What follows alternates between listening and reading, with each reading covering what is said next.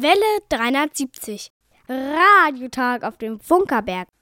Hallo, hallo, da sind wir wieder. Herzlich willkommen zum Welle 370 Radiotag vom Funkerberg in Königs Wusterhausen. Wiege des Rundfunks in Deutschland, internationaler Meilenstein der Technikgeschichte.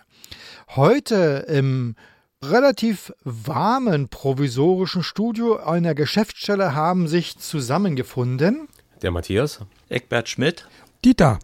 Und Jerome hat schon ganz fleißig die Nachrichten gesprochen und Detlef ist als Diensthabender der Funkempfangsstelle gemäß DV 040-0-004 dabei und hört uns zu. Heute haben wir wieder eine bunte Sendung zusammengestellt und ihr habt genau das Richtige gemacht, ihr hört uns zu. Noch besser ist es aber, wenn ihr uns sagt, dass ihr uns gehört habt.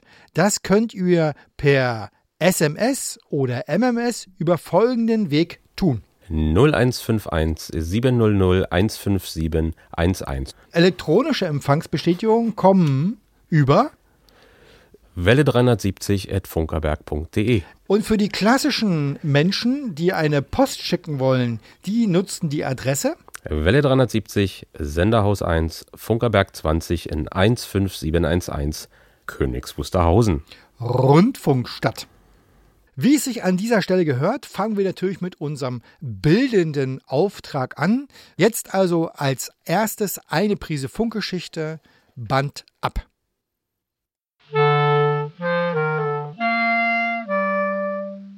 Welle 370. Eine Prise Funkgeschichte. Now sit down, please. Attention.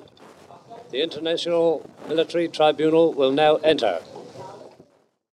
So begann am 20. November 1945 der Nürnberger Prozess gegen die Hauptkriegsverbrecher des Zweiten Weltkrieges. Grundlage dieses Prozesses war das Londoner Vermächteabkommen vom 8. August 1945, in dem das Londoner Statut die Grundlagen für die Bildung eines internationalen Militärgerichtshofes festschrieb.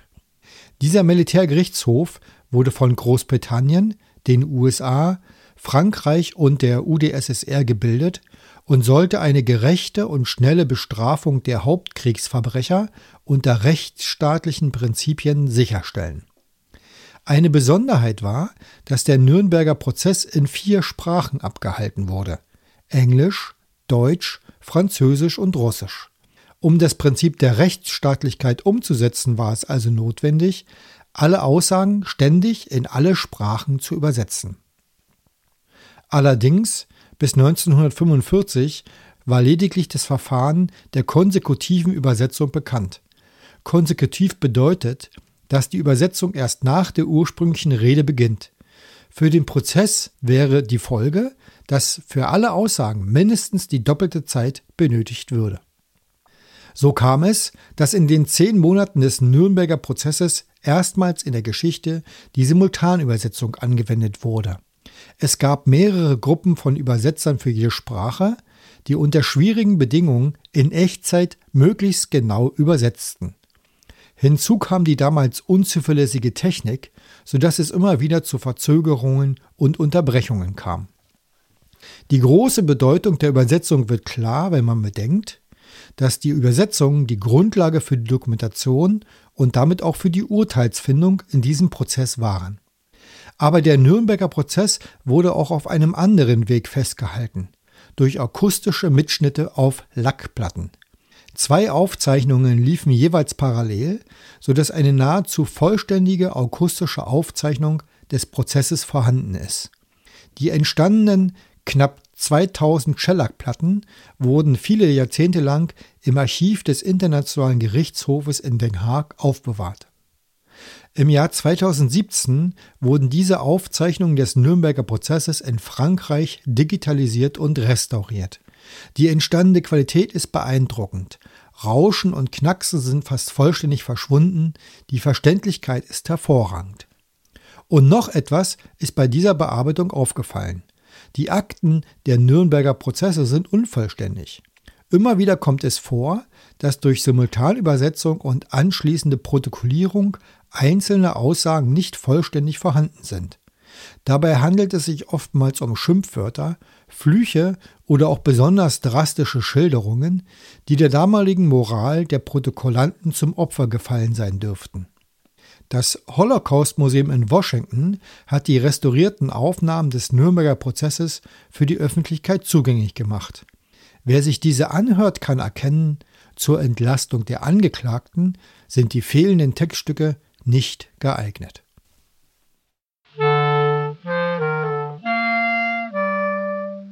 Welle 370. Radiotag auf dem Funkerberg. Am 13. November 1972, fast eine Woche vor 50 Jahren, da trug sich auf dem Königs Wusterhausener Funkerberg ein einschneidendes Ereignis zu.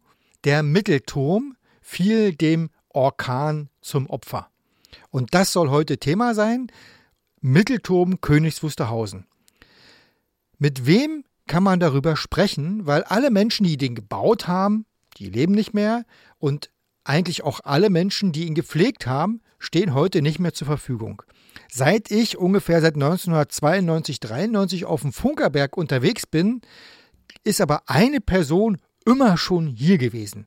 Und das ist Eckbert Schmidt. Und mit dem sprechen wir heute in dem Radiotag auf dem Funkerberg. Hallo nochmal. Hallo. Sag mal erstmal, Eckbert, wie bist du denn eigentlich und wann auf den Funkerberg gekommen? Ich bin 1970 im September eingestellt worden als Lehrling drüben in der Funkschule in Königs Wusterhausen. Habe dort meine Lehrausbildung abgeschlossen, 1973.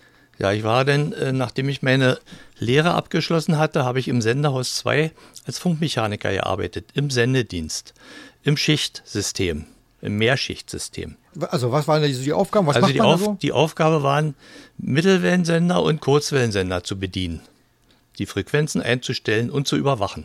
Also äh, quasi klassischer Betriebsdienst. Klassischer Betriebsdienst, okay. genau. Das heißt, du hast ihn auf alle Fälle auch noch während deiner sozusagen Jugendzeit stehen sehen. Ja, den hab, Mittelturm. Ich habe den Mittelmast noch stehen sehen. Also Mittelturm. Ja, Mittelturm. Ja, genau. Mittel, also es ist ein Turm, uns ne? auf Mittelturm. Okay, ja. Er war, ja, ja, ein frei, er war ja ein freistehender okay. Turm. Hm, ja. Genau. Ich habe ihn noch stehen sehen, hatte aber nie mehr die Gelegenheit, dort drauf zu steigen, weil er ja 1972 umgefallen ist im Herbst. Bevor er umgefallen ist, müssen wir noch mal darauf kommen, warum gab es den Mittelturm und wozu war der eigentlich da? Ja, der Mittelturm wurde früher gebaut, äh, um die Antennen zu tragen. Zu ihm gehörten ja noch sechs 210 Meter Masten, die rundherum angeordnet waren. Und damals brauchte man eben diese hohen Antennen, um Langwelle abzustrahlen. Hm. Später zu DDR-Zeiten wurde der Mittelturm nur noch, da wurden nur noch Antennen rangehängt und zwar der Sender 21 war ein Mittelwellensender, die hing dort dran und ein Langwellendraht für Haus 3, die beiden Antennen wurden noch über den Mittelturm betrieben. Was heißt Antenne für den Sender 21 Mittelwellenantenne? Wie war die aufgebaut? Ich habe tatsächlich jetzt das, das, nicht vor Augen. Das waren Schrägdrähte praktisch. Ah, okay. Mit vier Hauptseilen und dann auf einer gewissen Länge, 300 Meter. Die wurden unten fest verankert und da zu den einzelnen Antennen gehörte noch ein Antennenhaus, äh, wo von, von den Sendern praktisch über das Antennenhaus in die äh, Antenne eingespeist wurde. Das heißt, letztendlich von der Spitze Mittelturm rüber zum Senderhaus 2, ja. ans Antennenhaus vom Sender 21. Ja, ah, genau. Okay. Und wenn du mal jetzt zurückdenkst, so der Mittelturm, wie, also wie sah der eigentlich aus? Wie hat der gewirkt, wenn man so davor stand? Wie war das eigentlich? Tja, also der sah schon ganz schön gewaltig aus. Er stand ja auf drei Beinen, hatte auch einen Aufzug. Allerdings, es war kein Personenaufzug, sondern der wurde nur genutzt, um Werkzeuge hochzutransportieren. Und oben in der Spitze des Mittelturms war eine Kanzel, da konnte man praktisch richtig drin sitzen. Und um den Aufzug rum ging eine Leiter, die konnte man hochlaufen bis zur Kanzel. Jetzt hast du es selbst nicht gemacht, aber Nee. du kennst ja Menschen, die oben waren. Ja. Stimmt es? 45 Minuten bis zur Spitze? Ja, die 45 Minuten bis zur Spitze, die waren am Mast 17 aktuell. Ah, okay. Als wir den damals gestrichen haben, brauchten wir ungefähr, ich sag mal, 40 Minuten, bis wir oben waren. Man musste 30 Meter steigen und eine Pause machen und äh, später, wo man durchtrainiert war, ging es schneller. Genau, aber weißt du, wie, wie lange man gebraucht hat beim Mittelturm, bis man oben war? Das weiß ich nicht genau, aber das wird so ähnlich gewesen sein, weil die, die Leiter war angenehmer. Da war ja eine richtige Wendelleiter drin, die rundrum um den Aufzugsschacht angelegt war. Und ich glaube, das ging so ja ein bisschen schneller, wenn, man, wenn man gut trainiert war. Also be bevor wir aufs Umfallen kommen, äh, nochmal wichtig, in Königs Wusterhausen sind die Masten und Türme ja Antennenträger gewesen. Ja. Das heißt, die Antenne hing dran. Ja. Wie wird es eigentlich mit dem Kräfteausgleich gemacht, sozusagen, weil die Antenne, ne, die bewegt sich ja durch Wind und alles mögliche hin und her. Wie passiert das eigentlich und wie wurde das beim Mittelturm gemacht? Ja, das musste man natürlich beachten. Man konnte natürlich den Mittelturm nicht einseitig belasten. Und deswegen ging die Sender 21 Antenne, ich sag mal, nach rechts rüber und die andere nach links rüber. Und dadurch wurde es ausgeglichen, dass der Mast nicht einseitig belastet wurde. So hat man das gemacht. Und so war es damals auch in den 30er Jahren. Da waren ja rundherum die Antennen gespannt Genau. zu den sechs Masten. Genau. Äh, der Mittelturm war also einer der Antennenträger, die da waren. Die waren zu dem Zeitpunkt 72 noch alle äh, Masten ringsherum da? Das weiß ich jetzt gar nicht Nee, genau. es waren nicht mehr alle da. Zu dem Zeitpunkt standen noch Mast 15, 16 und 17. Also drei. Die, ja, die anderen waren schon weg. Und genau, warum waren die vorher schon weggemacht? Oder oh, Die hat man, ja, die hat man nicht mehr benötigt. Ah, und okay. äh, die, die Unterhaltskosten sind gewaltig von so einem Mast, Anstrich, Badun und so weiter. Und deswegen hat man sich entschieden, die wegzunehmen. Man brauchte sie nicht mehr. Okay. Und wir hatten ja hier dem Funkerberg damals unzählige V- und logarithmische Antennen und die, die sind alle nicht so hoch gewesen, höchstens so bis 30, 40 Meter, 45 Meter. Und deswegen hat man sich von diesen hohen Masten verabschiedet. Und ich weiß aber, irgendein Mast ist an anderer Stelle ja auch wieder aufgebaut worden, verkürzt, irgendwie so Ja, auf das war das, 120 ja, Meter. das, nachdem der Mittelmast umgefallen war, mussten wir eine Ersatzantenne bauen. Hinter Haus 2 wurde die aufgestellt. Das waren zwei Masten, die waren ungefähr 40 Meter, 45 Meter hoch. Und da wurde die neue Mittelwellenantenne für den Sender 21 reingehängt. Okay. Und über Koaxialkabel wurde über das Antennenhaus die Antenne dann eingesperrt. Auf dem Mittelturm und wie der gebaut war und was eigentlich mit dem Umfang, also was da eigentlich passiert ist, da würde ich vorschlagen, sprechen wir nach der nächsten Musik. Äh, und Matthias, was haben wir denn jetzt? Genau, da kommt ein aktueller Song aus diesem Sommer, die Band Delay 77 mit dem Titel 25. Musik ab.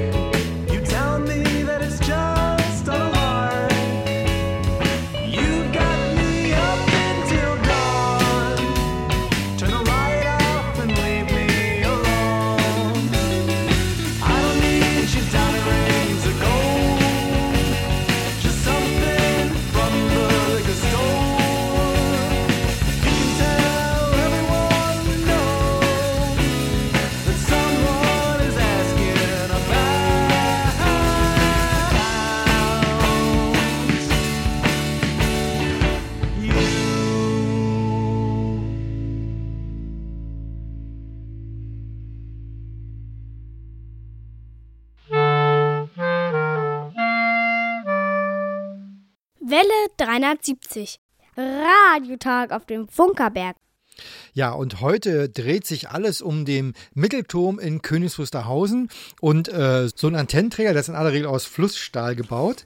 Und da gibt es alle möglichen Sorten. Da gibt es zum Beispiel den Bessemer Flussstahl und den Saurer Martin Flussstahl und den basischen Martin Flussstahl. Es gibt den Tiegel Flussstahl, den Nickel Flussstahl, den Chrom Flussstahl und es gibt den beruhigten und unberuhigten Thomas Flussstahl. Und wie wir heute wissen, ist der Thomas Flussstahl ist für solche Antennenträger eigentlich ungeeignet, weil der ist, wird irgendwann spröde. Was können wir denn eigentlich aus der heutigen Sicht zum Material Mittelturm sagen? Hat sich da vorher irgendwas angedeutet, dass was passieren könnte? Nee, da hat sich vorher nichts angedeutet. Jedenfalls ist mir nichts bekannt. Der Turm wurde eigentlich durch den Orkan umgestoßen. Und zwar hat man mir berichtet, drüben in den ehemaligen Reitstellen waren Wohnungen und da standen Ingenieure aus dem Senderhaus 2 und haben beobachtet, was sich im Mast abgespielt hat.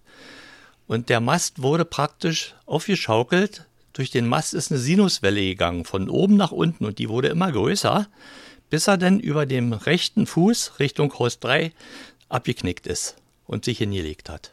Wir haben übrigens im Vorfeld versucht, das, äh, das amtliche DDR-Ergebnis äh, der Untersuchung sozusagen zu, bekommen. Bekommt man nicht. Aber alle sagen, im Untersuchungsergebnis steht, dass der Stahl zu spröde geworden war und dass der sozusagen im unteren Knick eine Strebe gebrochen oder ja, gebrochen sein soll. Ja, das wird sicherlich so gewesen sein. Man hat das lange untersucht. Und dieser unberuhigte Thomasstahl, der äh, wird nach einigen Jahren, wie du schon sagst, spröde. Und da kann alles Mögliche passieren. Und wie hast du selbst eigentlich das äh, Umfallen quasi erlebt? Ja, das Umfallen habe ich selbst nicht direkt erlebt. Und zwar ist Folgendes passiert.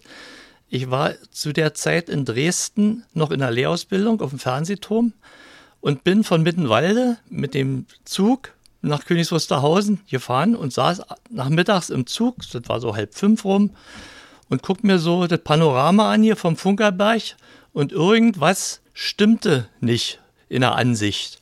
Hab mir aber weiter gar keine Gedanken gemacht. Und jedenfalls, als ich abends in Dresden angekommen bin, in der aktuellen Kamera hat man berichtet, dass der Mittelturm in Königs Wusterhausen umgefallen ist und da wusste ich, was ich nicht mehr gesehen hatte. Das heißt, dir ist gar nicht aufgefallen sozusagen vorher, was eigentlich los ist. Anfänglich nicht, aber ich wusste, dass irgendwas nicht stimmt da oben. Wie schnell oder wie, wie lange hat es gedauert, bis du dann vor Ort warst und gesehen hast, das Malheur? Ja, ja, das hat eine Weile gedauert. Wir waren ja dort zur Lehrausbildung. Wir sind immer so alle 14 Tage nach Hause gekommen. Und dann äh, ist man natürlich hier hochgefahren. Wir waren ja hier von der, vom Funkamt eingestellt als Lehrlinge und haben uns haben das besichtigt. Und hast du Da das war- liegen sehen? Ja, ja. Es führt ja eine Straße vom Haus 3 nach Haus 2. Die wurde als erstes freigeschnitten, dass der Verkehr wieder reibungslos geschehen konnte. Und dann wurde der Mast über mehrere Jahre zerlegt. Peu à genau, also beschreib mal bitte nochmal das Bild, wie das eigentlich aussah, wie der da Ja, lag. das sah aus wie ein Schlachtfeld. Und zwar zwischen Mast und Straße war ja, stand ja ein Eichenwald. Die Eichen standen da drin, die waren alle geschält von oben. Die Kronen waren weg, das lag alles unten. Und die Eichenstämme waren alle glatt. Und wenn man äh, weitergeguckt hat, nach links, aus Sicht Haus 2, stand dort eine 6KV-Station und die wurde vom Mast in die Erde gerammt. Also die war kurz und klein, die Trafos, alles was da oben drin war und die Schalteinrichtung, das lag alles im Keller. Und die Mastspitze lag hinter der 6KV-Station und äh, das Irre war gewesen, die, die Lampe, die dort oben, dieses Signalfeuer, das Gefahrenfeuer, zweimal 1000 Watt, das hat es überstanden. Und das wurde ja, glaube ich, dann jahrelang noch auf Mass 17 Ja, das eingesetzt. ist richtig. Das wurde äh, demontiert und wurde wieder hergestellt von den Antennenleuten, also restauriert, sag ich mal. Und das wurde dann auf Mast 17 installiert. Das heißt, äh, ja, Mast 17. Mass 17, genau. Als eine Ursache des Umfallens wird mal also gemunkelt, dass wir haben ja vorher schon über diese Kanzel da oben gesprochen. Also quasi war eine große Plattform. Ich weiß nicht, wie hoch war die? Ja, die drei ganz- Meter ja, hoch oder so drei, irgendwie vier so. Meter wird sie und ungefähr sein. Mhm. zehn Meter Durchmesser. Und es hält sich immer das Gerücht, da oben wäre ein Fenster oder zwei Fenster wären aufgewesen Mhm. und der Wind hätte sozusagen sich da rein geblasen und dadurch wäre er umgefallen. Ja, dieses Gerücht kenne ich auch. Und es kann wahrscheinlich so gewesen sein, durch das offene Fenster ist es überhaupt dazu gekommen, dass der Mast in Resonanzschwingung äh, gekommen ist. Wobei aber die Statiker sagen alle, kann nicht sein, Ja. weil die Windlast des Die- Mittelturms ist eben so hoch, Ja, das dass so ein. Fenster nichts ausmacht. Ja. Aber man weiß es eben weiß nicht genau. Es nicht. Man weiß nicht, weil sich ja die Sinuswelle von oben nach unten durchgezogen hat und immer größer geworden ist durch diesen ständigen Orkan, der aufgedrückt hat. Das heißt- so haben mir die Leute das erzählt. Ja. Auch, ich habe es auch was von erzählen hören. Und äh, wir haben ja, es gibt ja eine Mitarbeiterin des Funkamtes, die damals das vor Ort gesehen hat und die hat auch von sozusagen schwingungsähnlichen Bewegungen Ja, genau. gesprochen, bevor er sich dann wirklich hingelegt hat. Und letztendlich war die Auswirkung, also erstens äh, von der Stromversorgung 6 mit kV-Station. 6 kV-Station war mit einmal keine Spannung mehr da. Das heißt, Haus 2 und Haus 3 hatten keinen Strom. Auf alle Fälle war erstmal alles dunkel, nachdem, okay. weil es ja einen mittelschweren Kurzschluss gibt. Und hier im Haus 1 ist ja auch eine 6 kV-Station, die gibt es ja auch noch. Und äh, da war erstmal duster und wir haben ja eine Ringleitung hier gehabt und man war in der Lage, das Haus 2 über die Ringleitung andersrum wieder zu versorgen. Okay. Aber Haus 3 war erstmal Feierabend gewesen. Das heißt also keine Stromversorgung und natürlich die Antennen auch weg. Die waren weg, die Antennen lagen alle im Wald, Wa- kreuz und quer. Was musste denn gemacht werden, sozusagen, um die Antennen erstmal wieder in Betrieb zu nehmen? Die Antennen konntest du nicht mehr gebrauchen, mussten neue gebaut werden. Die Drähte ist alles zermergelt und die ganzen Isolatoren, die da drin sind, die sind alle zerstört, also die meisten. Also man musste eigentlich neue Antennen bauen. Eine Weile hat, also etliche Zeit hat es schon gedauert. Zwei Antennen mussten gebaut werden. Zwei mussten gebaut werden. Genau. Die für die Mittelwelle und die für, den Haupt- für das Haus 3 für die Langwelle. Genau, und äh, sag mal, wie das gemacht wurde. Was wurde da gebaut? Na, wir haben ja mal äh, in späteren Jahren, habe ich es live erlebt, wie man eine Antenne baut. Ja, da werden äh, diese, diese Seile auf Länge geschnitten, dann kommen, werden Kreuze eingebaut und die Antennenlänge muss ja stimmen wegen der Frequenz, die der Sender hat. Und die wird dann, wenn sie fertig gebaut ist, hochgezogen, wieder eingehängt über die Gewichte, die man heute noch sieht, am massivsten, diese Gegengewichte. Und dann wird sie eingemessen und dann ist das in Ordnung. Das dauert aber, wie gesagt, eine gewisse Zeit. Beim, also beim zweiten Antennenbau später wurde die erneuert, die vom, vom Haus 3. Da war ich li live dabei. Ich mit angefertigt. Hm? Und das heißt aber äh, in den Aufzeichnungen, dass es ungefähr, also drei Tage später wären beide Sender wieder äh, in der Luft gewesen. Also da kann ich nichts zu sagen, wie sie das gemacht haben. Das kann sein, dass das irgendwie über Leitung gegangen ist, dass sie die von woanders abgestrahlt haben. Das weiß ich nicht. Ah, okay. Ah, okay. Dann zieht sie in meiner Kenntnis, wie das genau war, weil ich da noch Lehrling war. Ich bin ja dann erst später hier richtig aufgetaucht. Und wie lange hat denn eigentlich der Stahl des Mittelturms gelegen und äh, sozusagen letztendlich ja die, das Schrottsoll ne, der- Ja. erfüllt? Also wenn ich so zurückdenke, vier Jahre hat es gedauert, bis alles weg war. Da haben wir äh, Erdgaserkundung Minnwalde, die haben sich bereit erklärt, den Mast zu zerlegen und der wurde dann in LKWs, wurden die Teile runtergefahren zum Güterbahnhof Königs Wusterhausen und dort verladen. Also das hat schon eine ganze Weile gedauert. Und wie wurde das getrennt? Äh, Das wurde alles zerschnitten mit Atze Sauerstoff. ah, okay, also mit, äh, genau, also Mhm. Weil richtig. die haben mit Propan geschweißt, entsinne ich mich, Propansauerstoff. Das heißt aber jetzt nicht mit einer Handsäge ran. Nein, nee, nee, wurde alles zer zer zerbrannt, zerschnitten. Mhm. Ja. Und äh, das, was vom Mittelturm heute noch übrig ist, was Mhm. man so in den Fundamenten sieht, das ist aber noch originaler Mittelturmstahl. Ja, was in den drei Fundamentfüßen drin ist, ist originaler Mittelturmstahl und den haben wir auch noch in den Jahren danach wurde da noch einiger von geborgen, wegen des Schrottsolls, von dem du eben gesprochen hast, Ach so. um das zu erfüllen. Das heißt also, was da übrig geblieben ist, ist nicht übrig geblieben äh, wegen der Historie, sondern das weil, war- weil es keiner abgebaut hat. Das ist, ja genau, weil das auch eine ganz schwere Arbeit war, das da rauszubauen. Ja, wunderbar. Äh, So viel zum Fallen. Und äh, jetzt würde ich mal sagen, äh, ist es Zeit zum Luftholen für uns. Und Matthias äh, bespielt das Programm.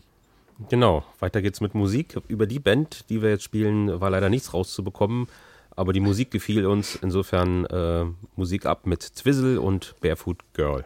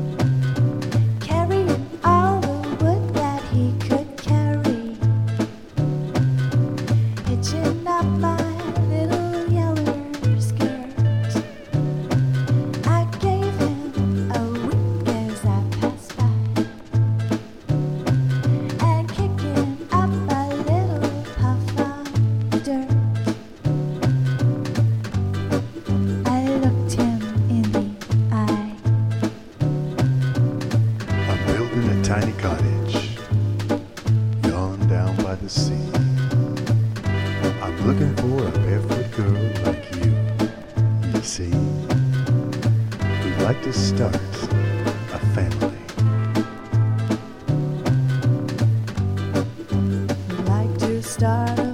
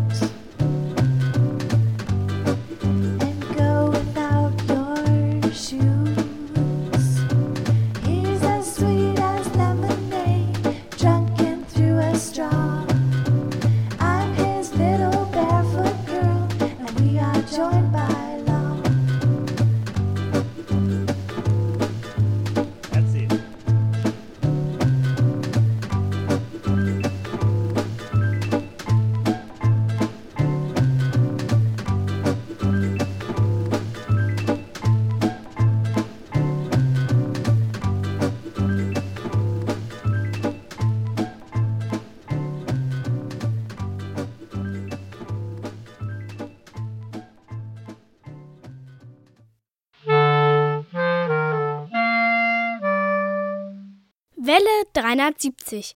Radiotag auf dem Funkerberg. Immer am dritten Sonntag im Monat um 14 Uhr sendet Welle 370 von der Wiege des Rundfunks. Auf der Mittelwelle 810 Kilohertz ist das Programm etwa 15 Kilometer rund um den Funkerberg zu hören. Und wer am dritten Sonntag im Monat den Funkerberg besucht, kann den Radiomachern über die Schulter schauen, den Klang im Detektorempfänger genießen und dabei sein, wenn die Antenne geerdet wird.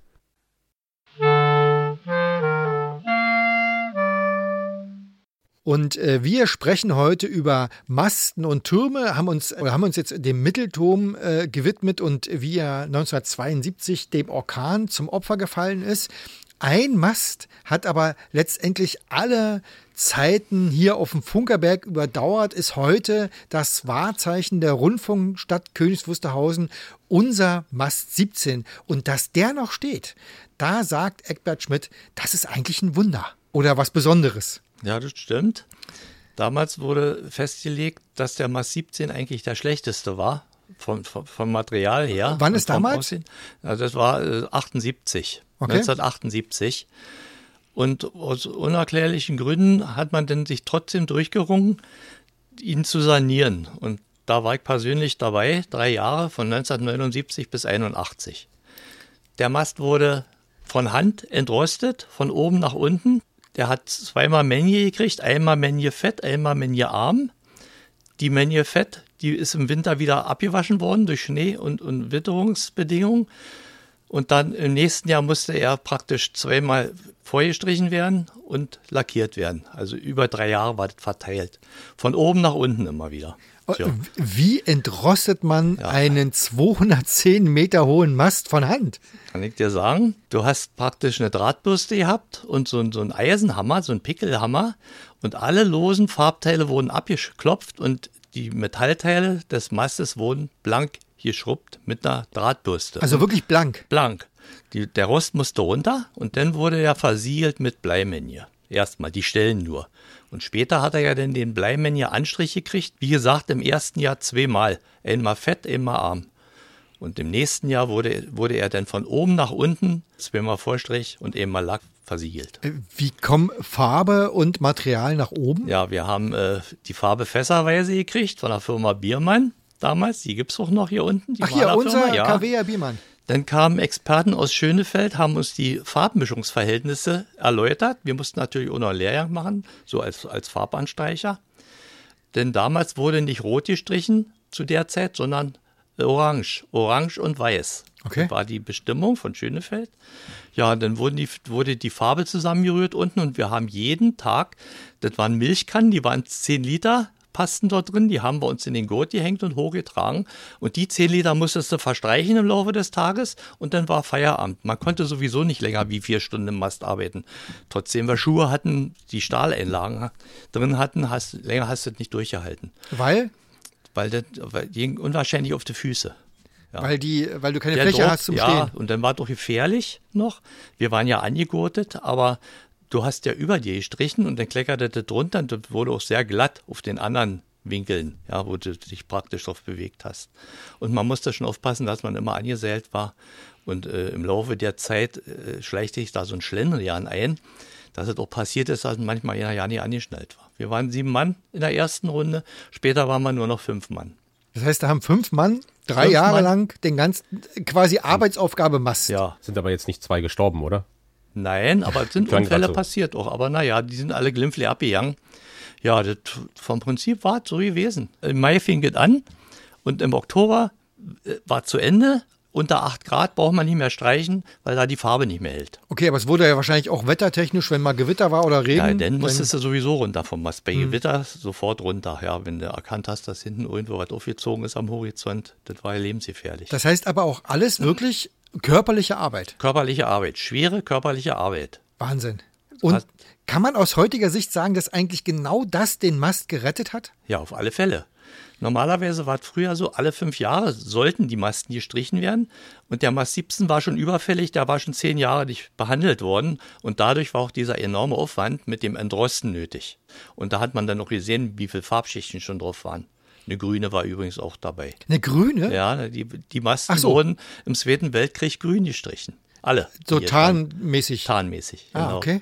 Die haben wir auch gefunden. Kann man sagen, dass äh, also so in den drei Jahren Arbeit Mast, dass euch der so besonders ans Herz Ja, auf gewachsen alle Fälle. ist? Ja, ja. Haben auch schöne Bilder gemacht, von unten, von oben, wie wir ausgesehen haben, als wenn wir vom Mond gekommen sind. Also total voll Farbe, ja. Gesicht. Die Gesichter wurden mit Vaseline eingestrichen, weil ja der Wind manchmal von vorne kam und dann hast du praktisch mit der Quaste oben gepinselt und dann ist dir auch die Farbe entgegengekommen. Ne? Ja, das war schon ganz schön aufwendig. Aber, Aber wir haben es geschafft. okay. Und der Mast war erstmal gerettet. Und äh, aber in der Zeit konnte dann noch die Antenne am Mast nicht benutzt werden. Doch, doch, das war ja das Irre. Und da Volllast haben wir gestrichen. Okay. Ja, und da, da gab es auch Probleme wegen der Strahlung, ja. Hatte man Bedenken gehabt. Aber da ja der Mastenfaradäischer Käfig ist, ist im Mast praktisch nicht die Strahlung so groß. Wir haben auch gemessen. Ja, Probleme, aber ja, das war damals noch anders alles. Ja, und damals wurde ja noch offen gestrichen. Ne? Bei Ja. der letzten Sanierung hier wurde ja dann so eine Verhausung gebaut Ja. und alles Wir haben abgekoffert. aber auch ein Stückchen äh, Verhausung rumgebaut, wegen des Windes schon alleine. Du bist ja manchen Tag hochgekommen, da waren, äh, da war eine Affenhitze, nächsten Tag bist du fast davor. Ja, das ist ganz komisch gewesen. Also auf alle Fälle sind 10 Grad Unterschied immer gewesen im Schnitt, von unten zu oben, temperaturmäßig. Ich selber durfte ja bis jetzt noch nicht auf dem Mast 17. Ich würde mich nochmal anmelden. Ja. Egal wer es hört, ich will unbedingt mal hoch. Ich komme mit. Stimmt es, dass oben auf der Spitze bei Wind äh, wirklich so 80 Zentimeter, einen Meter geht es hin und her? Ja, weil die, weil die letzten zwölf Meter sind nicht abgespannt. Die sind, stehen oben frei drauf und deswegen schaukelt das ein bisschen und wir durften natürlich den nicht in Schwingung bringen. Das ist korrekt so. Und merkt, merkt man das? Genau. Ja, das merkt man. Auf alle Fälle. Dann merkst du oben, wie das schwankt. Also da kriegst du schon das Grübeln. Und wenn du hinten so am Mast dran gehangen hast und hast runtergekickt, hast du auch das Grübeln gekriegt. Okay. Wie das aussieht. Also es ist gewöhnungsbedürftig. Wir haben äh, in 30 Meter Höhe geübt, erste Protest. Und dann ungefähr vier Wochen, damit wir uns dran gewöhnen und dann sind wir hoch. Ja, das war schon interessant. KW, konntest du alles sehen rundherum, die ganze Gegend, Schönefeld, die Flugzeuge, wie sie starten und gelandet sind. Und äh, das war jetzt aber nicht irgendwie sicherheitsbedenklich oder also, nee, nee, okay. nee, das war. Naja, ich meine, die Sicherheitstechnik heutzutage ist eine ganz andere. Das war damals schon ein bisschen, also einfacher alles. Also passieren durfte nichts. Gut, aber es ist ja auch offensichtlich Nee, Gott sei ist Dank nicht, ist passiert. nicht groß passiert. Ich meine, die Summe alleine, Bleimännige ist verboten, ja. Ja, du, hast ja, es, ja, du ja. hast den Mist im Gesicht gehabt. Das stimmt. Das ist schon total heute, krass. Das ist heutzutage vorbei mit Bleimen hier. Genau. Na und was ja seit neuestem ist, dass ja auch die ursprüngliche äh, Pflege der Padun nicht mehr mit dem, ich weiß nicht, wie das Zeug heißt. Ja, äh, so ein Bitum war das. Genau, das Mhm. darf ja auch nicht mehr benutzt werden. Also da haben wir, da sehen wir schon mal, was für besondere Herausforderungen auf unserem Mast 17 zukommen, weil er soll ja saniert werden. Ja, und da waren ja damals Die Hänge drin, die wurden dann durch Laschen ersetzt. Und äh, wir haben ein Abfahrgerät gebaut, um die Badun zu teeren. Heutzutage macht man das ja anders, über Alpaka-Fahrstühle und so kann man die streichen. Ja, so war, so war das. War schon eine interessante Aufgabe. Das ist ja im Prinzip 40 Jahre her. Ja. Äh, und dann wurde er eigentlich äh, vor der Wende nochmal umfangreich saniert ja oder dann wurde er nur der wurde, angestrichen? der wurde nach der Wende nochmal Ah, okay. behandelt. Ja. ja, da wurde er nur gestrichen. Also da hat er einen Vorstrich gekriegt und einen Lack, soweit ich informiert bin. Da war ich ja schon hier. Ja. Und dann kamen die Kugeln noch hin, später. Wegen des Mhm. Also- Hubschrauberlandeplatz hier. in- in- genau, also. Kugeln, du meinst die, Die, die roten Bojen, Kugeln, die, auch die- Mhm. in den Hochspannungsleitungen manchmal drin hängen, die man auf Autobahnen so sieht. Ja, genau. Die sind ja später installiert worden. Genau. Und da muss man noch dazu sagen, der Mast 17 war der Mast, der mit 12 Tonnen abgespannt ist. Ja. Das, das heißt, Das heißt, also 12 Tonnen ist schon gewaltig, die anderen nur mit drei. In heißt- jede ach so, Richtung. ach so, die- die Kraft in den Padun. Ja, genau. Und deswegen ist er doch der, der steht richtig fest, ja. Da wackelt nichts, da rüttelt sich nichts. Bei den anderen, die 15 und 16, da war ich auch oben. Wenn du da oben gestanden hast, hast du gedacht, das läuft ein Motor im Mast durch den Wind. Das war so eine Vibration und der war eben nur in jede Richtung mit drei Tonnen abgespannt. Das war noch eine Besonderheit bei ihm hier, der jetzt noch steht. Also würde ich mal sagen, äh, blicken wir gespannt äh, auf die Sanierung von Mars 17, dass Ja. ihm nicht das Schicksal sozusagen des Mittelturmes äh, passiert. Ähm, genau, wir sind schon am, Sende, am Ende unseres Gesprächs dort angekommen. Es war wirklich äh, toll, dir zuzuhören. Wir haben übrigens äh, nebenbei festgestellt, es gibt so viele tolle äh, Funkerberg-Geschichten, die du hier kennst. Ich, also da kommen wir vielleicht nochmal bei Gelegenheit drauf zu, dass wir Könnt die ihr gerne eine- machen. Mhm. Genau, also vielen Dank an der Stelle zu äh, für, das, äh, für, für deine Inhalte und wir machen erstmal weiter mit Musik. Genau, und das wird etwas rockiger mit Taylor Poe und dem Titel Who We Are. Musik ab.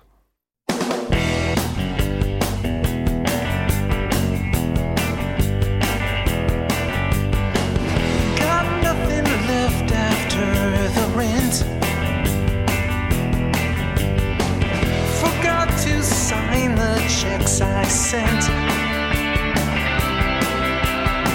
She's glad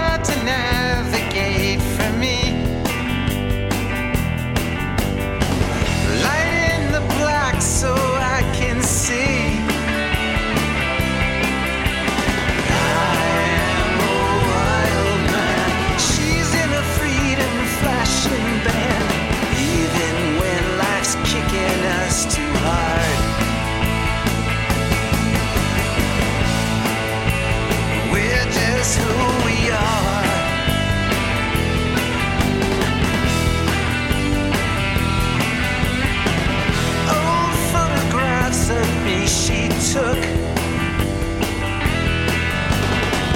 Made me feel younger than.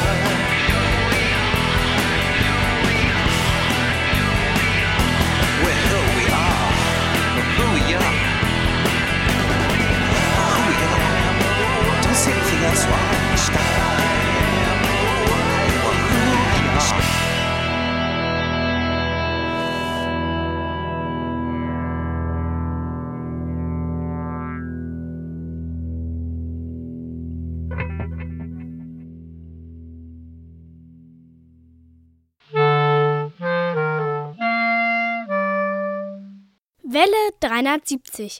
Die Funkerberg-Nachrichten. Gesprochen von Jerome. Der Aufbau geht weiter. Hallo, hallo, hier Welle 370 in den Katakomben des Funkerberges.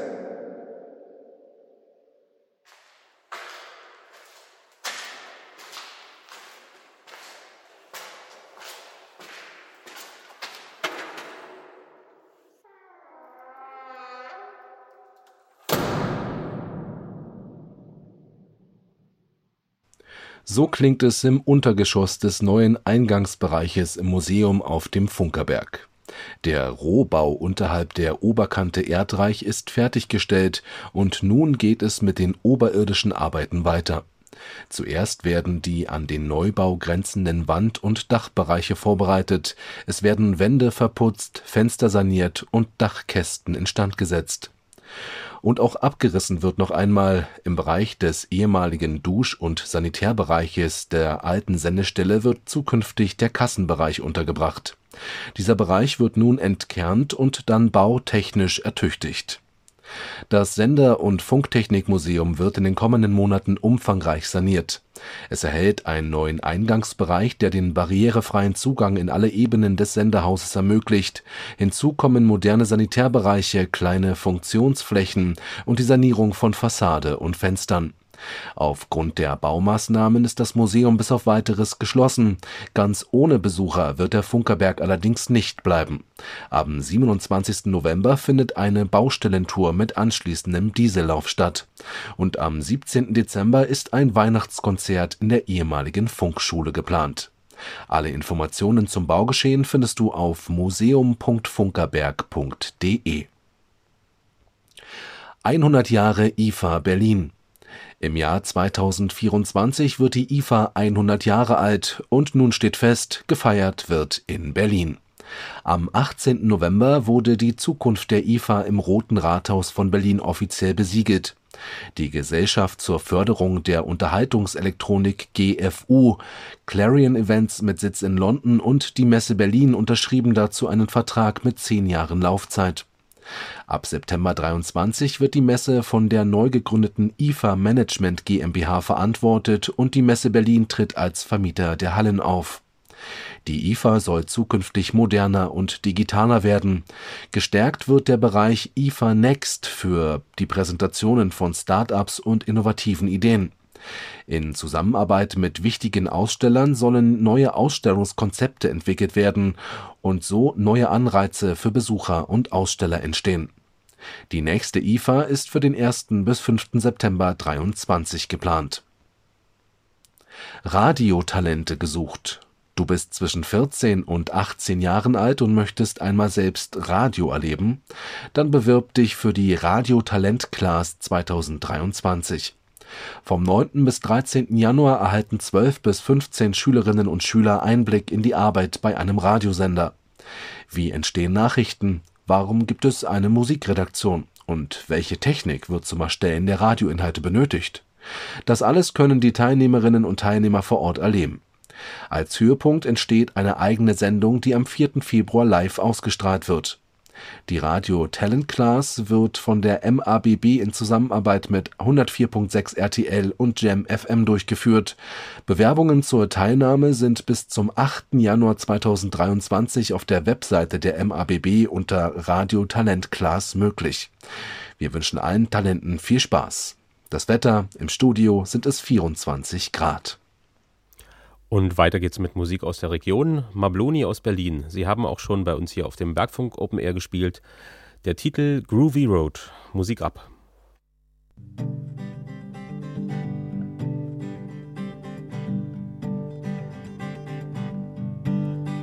It's a groovy road up the mountain. It's even groovier downhill. When your love her's like a fountain and pure as a well. And you hear the beat of her heart, and you know what you're living for. And you hear the rhythm of her heart, and you know what you're living for.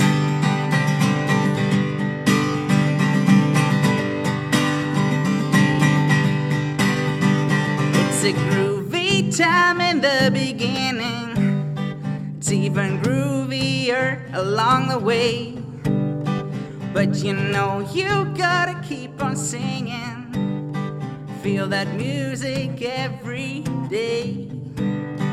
And you hear the beat of her heart. And you know what you're living for. And you hear the rhythm of her heart what you're living for.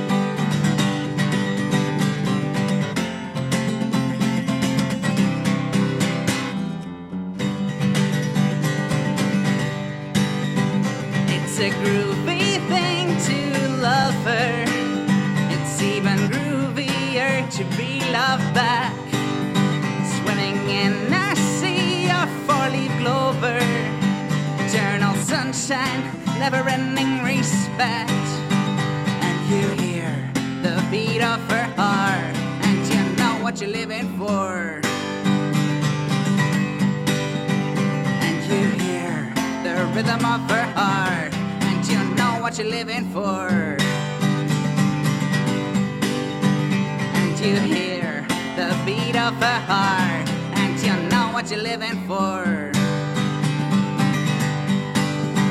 And you hear the rhythm of her heart, and you know what you're living for. And you know what you're living for. And you know what you're living for. And you know what you're living for. And you know what you're living for. And you know what you're living for. And you know what you're living for. And you know what you're living for.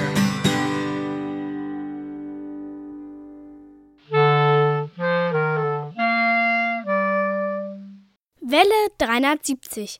Die Hörerecke. Liebe Radiofreunde, ich begrüße euch alle zur Hörerecke im November 2022.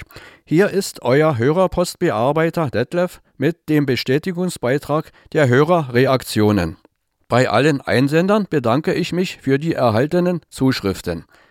Zuerst gehen herzliche Grüße und Glückwünsche an Max Berger zu sechs Jahre SM Radio Dessau. Seit dieser Zeit erfreut er uns mit Musik, die sonst nicht im Rundfunk gespielt wird, und mit historischen Radiobeiträgen. Auf einer Postkarte bedankt sich Max für die Glückwünsche von unserer Seite zu seinem 24. Geburtstag. Wallburger Fest bedankt sich mit einer Postkarte für den an sie adressierten Sachpreis. Jeweils eine SMS wurde von Michael und Johnny während unserer Live-Sendung am 16. Oktober abgeschickt. Martin Winskowski hat seinen Empfangsbericht zur Mittelwelle 810 kHz auf CD gebrannt. Ein dicker Brief mit Empfangsberichten, Zeitungsartikeln, Fotos und sonstigen Mitteilungen ist von Paul Gager eingetroffen.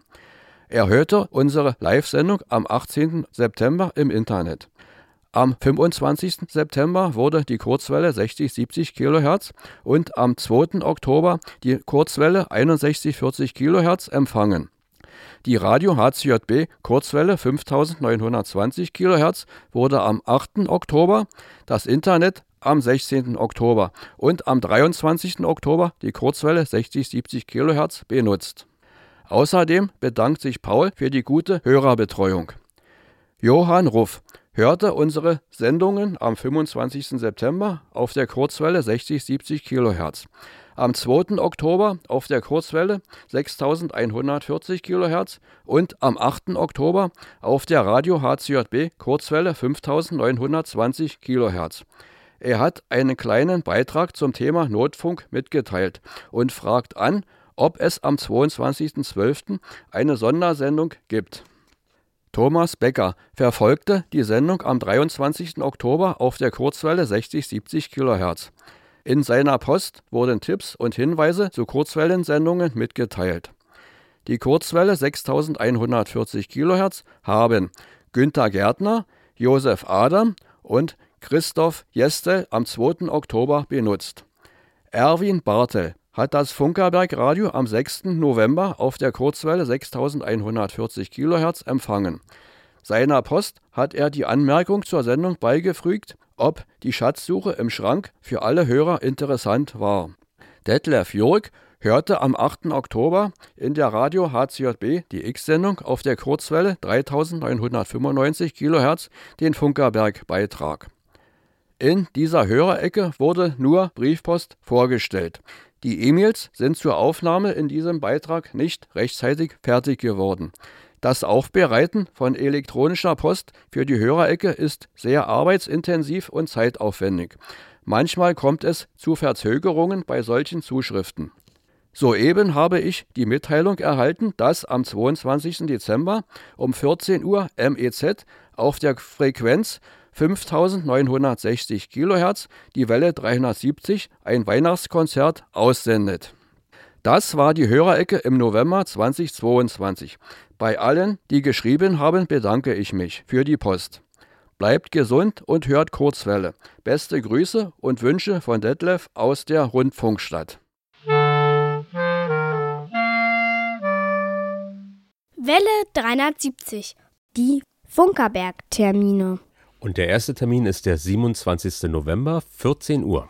Da ist Baustellentour auf dem Funkerberg. Wir gehen einmal ums Senderhaus 1 herum und zum Schluss gibt's als Belohnung einen Diesellauf.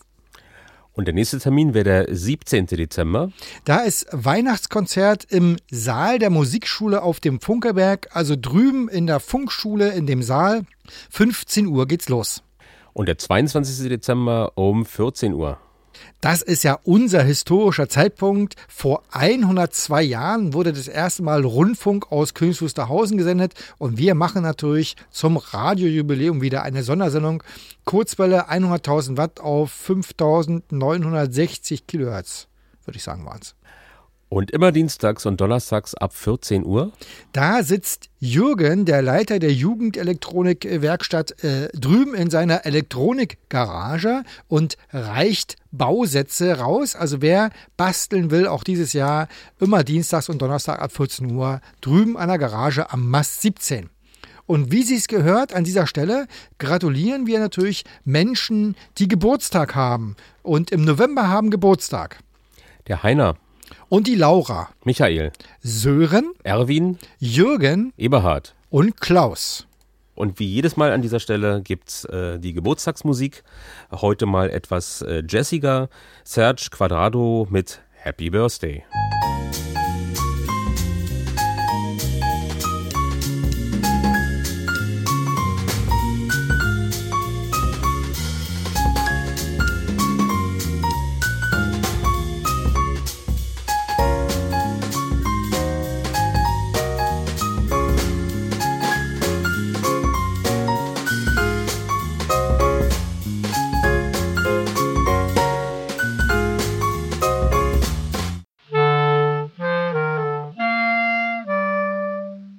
Welle 370.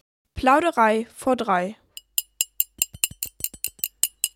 Schön, Kaffee, Kaffeezeit, Kaffeezeit. schön übersteuert. Wir haben ja in der letzten Sendung über unsere, äh, also in unserem Buch, Bücherschrank gewühlt oder Dinge entnommen und darüber berichtet. Und es wurden mehrere Hörer haben gefragt, wie das denn bei den unseren Hörern ankam. Und ich möchte aus einem aus vier Rückmeldungen zitieren.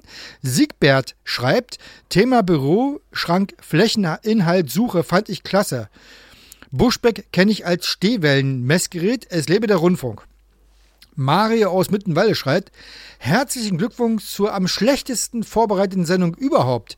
Eines habt ihr vergessen zu sagen, wie viel Staub habt ihr denn eingeatmet, um 50 äh, Jahre alte Unterlagen aus dem Schrank zu nehmen.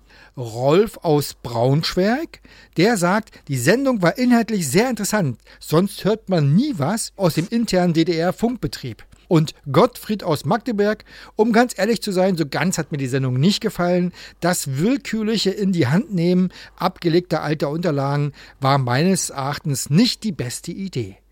Ja, so breitbandig ist unser äh, Publikum aufgestellt. So, Dieter, jetzt äh, in deine Richtung, äh, so vier Wochen später, was sagst du, die Sendung?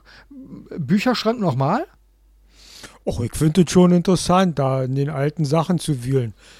Also wenn ich das machen würde, wäre wahrscheinlich das Problem, dass wir die Sendung hier dann unentwegt überschreiten würden, weil ich aus dem Wühlen nicht mehr rauskomme.